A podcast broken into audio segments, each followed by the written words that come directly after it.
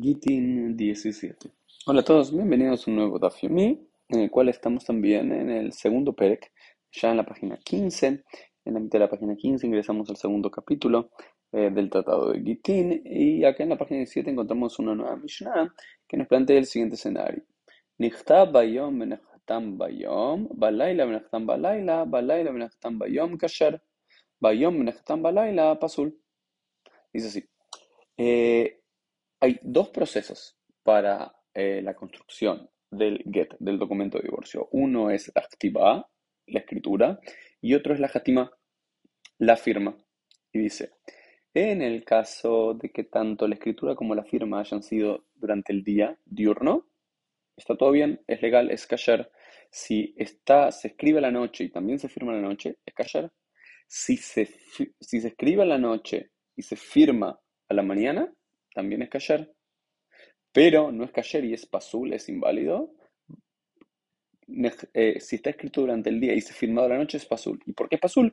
Porque pasa a ser otro día en el calendario judío. En el calendario judío, el atardecer eh, eh, marca el, el, inicio, las de estrellas, el inicio de un nuevo día en el calendario. Entonces, si se escribe en el get que no sé, el 5 de Sivan, el 3 de Sivan, eh, este hombre divorcia a tal mujer, pero en realidad esto se, y esto se firma a las 9 de la noche, cuando ya no es el 3 de Sivan, sino que es el 4 de Sivan, significa que es inválido, porque uno está dando testimonio sobre una fecha incorrecta. ¿sí?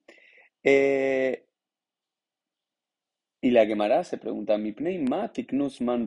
¿por qué pusieron fecha en los gitim? Porque lo más importante del get, o originalmente los gitim no tenían fecha, no decía tal día de tal año, en tal mes, tal hombre divorció a una mujer, sino que simplemente decía tal hombre divorció a tal mujer. No era como una que tú vas o como un documento de compra-venta de algo, en los cuales eh, la fecha siempre fue parte de aquel documento aparecen los documentos de divorcio en el get. Originalmente no tenía una fecha.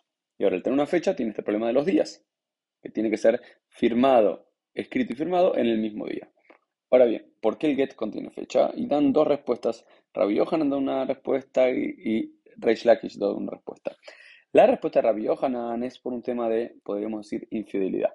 ¿Cuál es la lógica de Rabbi Yohanan? Rabbi Yohanan dice es, eh, si el hombre o la mujer, eh, uno quiere el marido quiere proteger a sí mismo, quiere proteger a su mujer eh, de alguna infidelidad, puede decir que la mujer, por que no sé, la semana pasada yo tuve una infidelidad con otro hombre y el marido no quiere eh, quedar como alguien que, que, lo traicionaron y demás, entonces puede hacer firmar eh, puede decir que él divorció a su mujer una semana, dos semanas antes de que esa mujer tuviese relaciones con otro hombre, decir, no, no me engañó a mí, ya la había divorciado. Pero cuando hay fecha, ya hay imposibilidad de hacerlo, la fecha lo dictamina.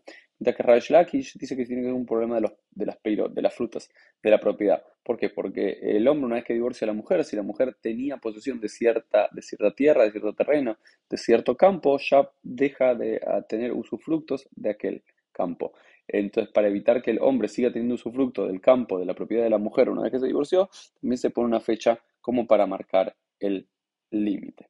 Así que en el día de hoy aprendimos que en los escritos, los documentos tienen que ser firmados el mismo día, excepto en situaciones acuciantes o demandantes, eh, firmados el mismo día que son escritos para dar fe y que los documentos de divorcio, los que originalmente no tenían fecha y luego se pone la fecha según la conclusión de la alhaja por la posición de Rabbi Yohanan para invitar temas de infidelidad o ocultamiento de infidelidades. Esto fue el Dafimi del día. Shabbat Shalom para todos. Nos vemos bien mediante en el día de mañana.